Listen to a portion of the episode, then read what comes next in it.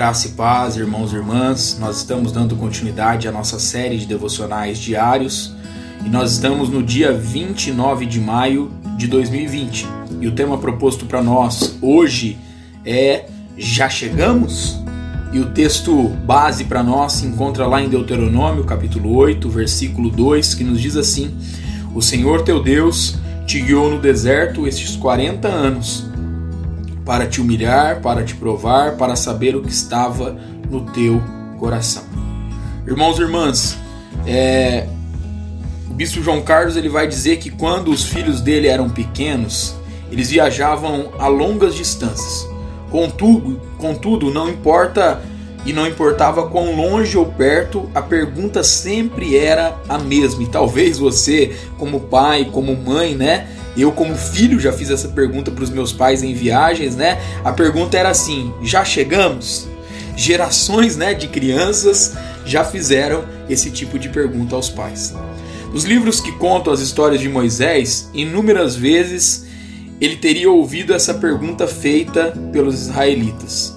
Antes de resgatá-los da escravidão e guiá-los para fora do Egito, Moisés lhes disse que o Senhor os guiaria a uma terra que mana leite e mel. Está lá em Êxodo capítulo 3, versículo 8. E ele o fez. Porém, antes, eles ficaram 40 anos vagueando pelo deserto. Entretanto, havia o propósito de purificação do povo, pois Deus prova os corações.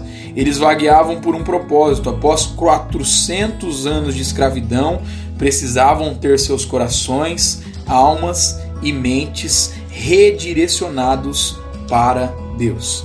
Invariavelmente, Deus permite algum estrago nas finanças, na família, na segurança ou na saúde para nos mostrar se realmente confiamos ou só vivemos uma filosofia de vida.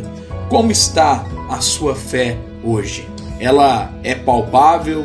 Ela é praticada no seu dia a dia? Ou como nós já falamos aqui através desse devocional, ela tem se tornado apenas uma filosofia, né?